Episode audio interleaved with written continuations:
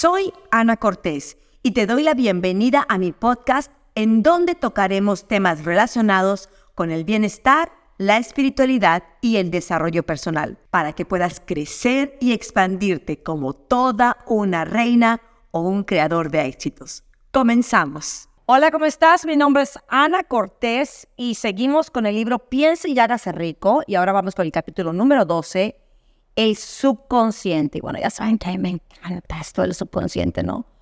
Ahora, eh, vamos a empezar explicando desde lo más básico. ¿Qué es el subconsciente? Bueno, es un campo de conciencia en el que todo impulso de pensamiento que alcanza la mente consciente a través de cualquiera de los cinco sentidos se ve clasificado y registrado y del que se pueden recordar o retirar los pensamientos del mismo modo que se sacan las cartas de un archivador. Tú vas y queda ahí el registro y metes, sacas, ¿sí? Queda absolutamente todo ahí grabado. ¿Qué es lo que hace el subconsciente? Recibe y archiva las impresiones sensoriales o los pensamientos sin importar la naturaleza. Ahora, ojo, en eso tiene mucho que ver la emoción. Entre más emoción haya en estas situaciones, más grabado se queda. A eso se le llama bioshock. Cualquier plan, pensamiento o propósito que se desee trasladar en su equivalente físico o monetario puede plantarse a voluntad en el subconsciente. Así es que deja de pensar que es difícil cambiar el subconsciente. No, tienes que aprender cómo hacerlo. ¿Por qué? Porque este actúa primero sobre los deseos dominantes, escucha esta palabra, dominantes que se han mezclado con sensaciones emocionales, que fue lo que acabo de comentar, tales como la fe. Consideremos esto en conexión con las instrucciones contenidas en el capítulo sobre el deseo, para dar los seis pasos esbozados allí, así como con las instrucciones acerca de la construcción y ejecución de planes y se habrá comprendido la importancia que este pensamiento conlleva. El subconsciente funciona de día y de noche a través de un método de procedimiento desconocido para el hombre. La mente subconsciente utiliza las fuerzas de la inteligencia infinita para disponer del poder con el que transmuta voluntariamente los deseos de una persona en su equivalente monetario, empleando siempre los medios más prácticos con los que pueda lograrse este fin. No se puede controlar por completo la mente subconsciente, pero sí es posible transmitirle cualquier plan, cualquier deseo o propósito que se desee transformar en una forma concreta. Existen numerosas evidencias que apoyan la creencia de que el subconsciente es el vínculo de conexión entre la mente finita del hombre y la mente infinita. El subconsciente es el intermediario a través del cual se pueden utilizar a voluntad las fuerzas de la inteligencia infinita. Él, por sí solo, contiene el proceso secreto por el que se modifican y se cambian los impulsos mentales para constituir su equivalente espiritual. Él, por sí solo, es el medio a través del cual se puede transmitir la oración a la fuente capaz de contestar a esa misma oración. Ahora, ¿cómo energizar el subconsciente para el esfuerzo creativo? Bueno, las posibilidades del esfuerzo creativo conectado con el subconsciente son grandiosas e increíbles, hasta el punto de que a uno le inspira respeto. Ahora, quiero que recuerdes que ese subconsciente funciona de una forma voluntaria, al margen de que usted o tú hagas o no hagas algún esfuerzo por influir sobre ella.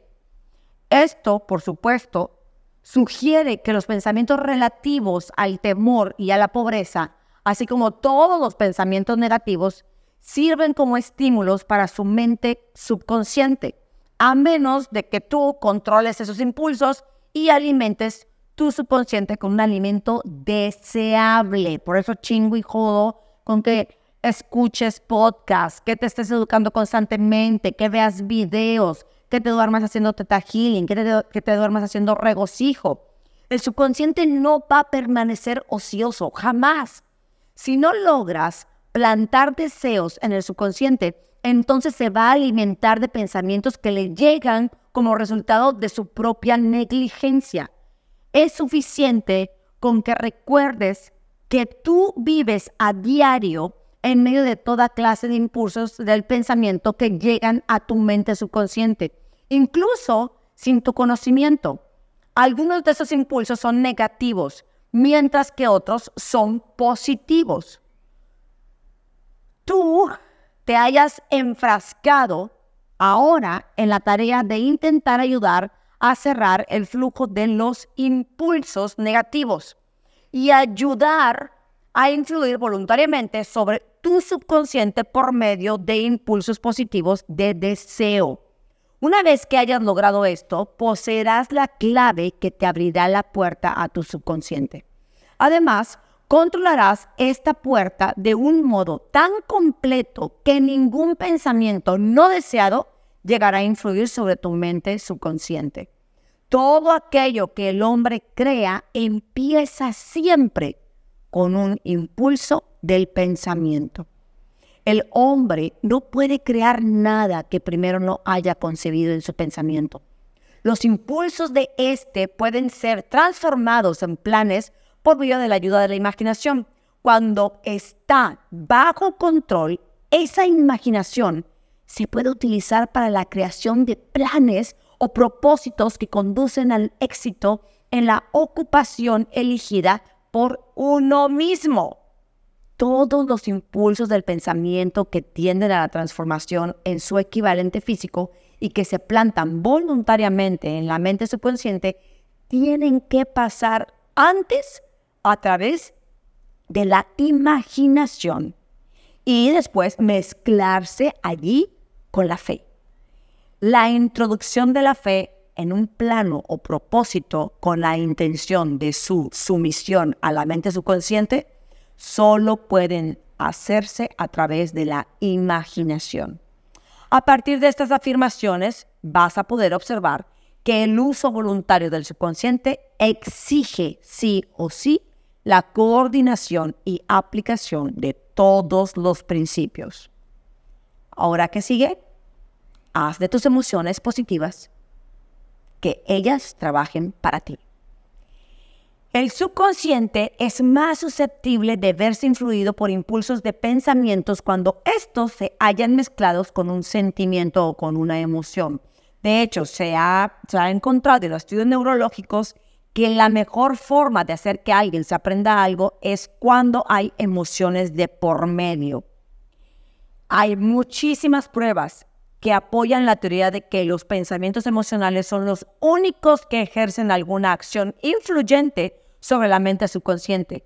Es un hecho bien conocido que la emoción o el sentimiento gobierna a la mayoría de la gente.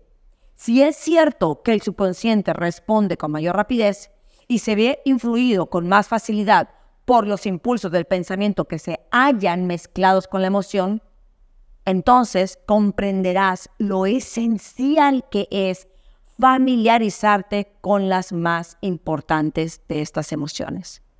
Existen siete grandes emociones positivas y siete grandes emociones negativas. Las negativas se inyectan voluntariamente en los impulsos del pensamiento, que aseguran su paso hacia el subconsciente. Las positivas, en cambio, tienen que ser inyectadas a través de la disciplina de la autosugestión en los impulsos del pensamiento que el individuo desee pasar por su subconsciente.